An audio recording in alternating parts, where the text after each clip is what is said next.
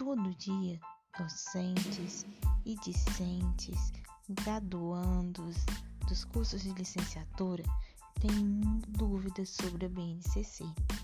E é por isso que eu vim abordar para vocês sobre um assunto muito importante e que causa muitas dúvidas. Venham comigo. Hoje o nosso assunto será sobre BNCC de acordo com os campos de experiências ligados às ciências naturais. Venha conferir. E tá esperando o que para começar?